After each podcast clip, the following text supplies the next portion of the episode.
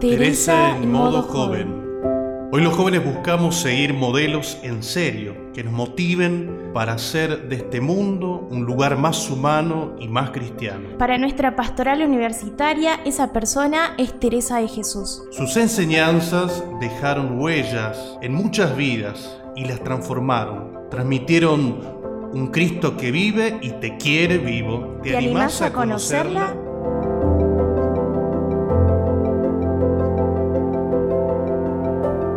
Hola, ¿cómo estás? Me presento, soy Candelaria Paz, estudiante de Psicología en la Universidad Católica de Salta y actualmente colaboro dentro de la Pastoral Universitaria. Gracias a vos de todo corazón por darle play a este primer episodio del podcast Teresa en modo joven. Te doy la bienvenida a este primer programa junto a mi coequiper el Padre José. Hola Padre, ¿cómo estás? Hola Cande, muy bien, gracias a Dios. Yo soy el Padre José Carvajal, eh, soy el capellán hace poquito me incorporé al equipo de la pastoral y bueno, estaremos compartiendo estos podcasts. Eh, vamos a, compartir esta vida maravillosa de, de Santa Teresa. Qué lindo, Padre, poder compartir este espacio juntos y bueno, dato curioso para los que nos están escuchando es que ambos somos del interior de Salta, así que muy contentos de poder estar hoy aquí, de que nos estés escuchando y agradecemos también a todas las personas que están detrás de todo este proyecto y nos están ayudando en este proceso. Así que esperamos de verdad que sea de mucha bendición. Así es, Cande, bueno, te agradecemos por escucharnos. Y bueno, te invitamos a que te sumes a la pastoral universitaria a través de nuestras redes sociales. Tenemos Instagram y Facebook. Nos vas a encontrar como seiap.ucasal. Bien, te invitamos entonces a que te pongas cómodo, alistes el matecito o el café, lo que más prefieras, y te dejes sorprender por la vida de esta santa, a un modo joven.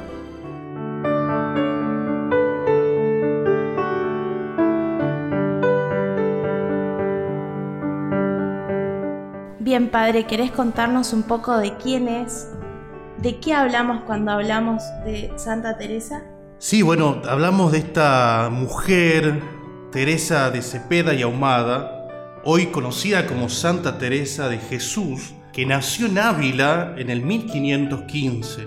Eh, cuenta su historia que tras la muerte de su madre eh, atraviesa un periodo eh, donde vive dominada por la vanidad del mundo, ella lo va a llamar así, eh, la experiencia esta de la superficialidad de las cosas, de que nada llena, ¿no? Entonces, eh, de, a partir de esta experiencia ingresa después al convento de Santa María de la Gracia, seguido una enfermedad que la obliga a retornar a la casa de su padre. La devuelve a la vida espiritual en un proceso que culmina con una decisión de consagrarse totalmente a Dios. Así en el 1535 ingresa al convento de la Encarnación de Ávila, donde eh, permanece 27 años. También es interesante la experiencia de ella al salir de su hogar, ¿no? de, su casa, de su, familia, y que eh, se transforma esa experiencia, decimos negativa, podemos hablar así, en una experiencia de gozo que no la va a abandonar nunca. Decíamos que una enfermedad la obliga a trasladarse a Becedas para someterse a las curaciones y luego eh, regresa a el convento de la Encarnación. En 1554 eh, tiene una experiencia frente a una imagen que se llama Eche Uomo, donde experimenta el comienzo de su verdadera conversión. Y poco años más tarde comienza a tener visiones. Bien, y dice, ¿no? Que también con doña Guiomar de Ulloa decide reformar el Carmelo, restableciendo la regla primitiva en una época en que los conventos habían relajado su disciplina. Entonces crea eh, todo esto una fuerte oposición en Ávila y finalmente en 1562 inaugura su primera fundación, el convento San José. Entonces, eh, Santa Teresa comienza ¿no? también a escribir a pedidos de sus confesores y de sus hermanas que pedían sus consejos. Empieza a escribir, inicia con la redacción del libro de las fundaciones y Camino de Perfección. Libros muy famosos hoy en día y que nos ayudan a crecer espiritualmente. ¿no? En 1563 es nombrada priora del convento San José y continúan las fundaciones en diversos lugares de España y también la redacción de nuevas obras, entre ellas Visita las Descalzas, Las Moradas, Cuatro Avisos, Meditaciones sobre el Cantar de los Cantaros, Cantares, entre otros. Teresa de Jesús finalmente fallece en Alba de Tormes el 4 de octubre de 1582. Pablo V la proclama beata en 1614 y en 1622 es canonizada por Gregorio XV. En 1971 Pablo VI la nombra doctora de la Iglesia. Pero qué interesante toda esta historia, ¿no, padre? ¿Qué te parece? Sí, no, sobre todo eh, en la época que vivió, el ser mujer no era nada fácil.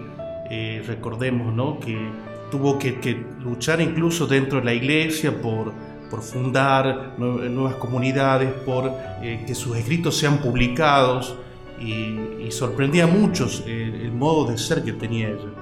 Un dato curioso, ¿no? entre las experiencias vitales eh, de Santa Teresa y la de los jóvenes de hoy, podemos encontrar una sintonía profunda. Por ejemplo, la sabiduría de la santa nos puede ayudar a, a los creyentes de hoy, que muchas veces nos encontramos perdidos y necesitamos esa luz eh, del espíritu que ella eh, supo asimilar en su vida.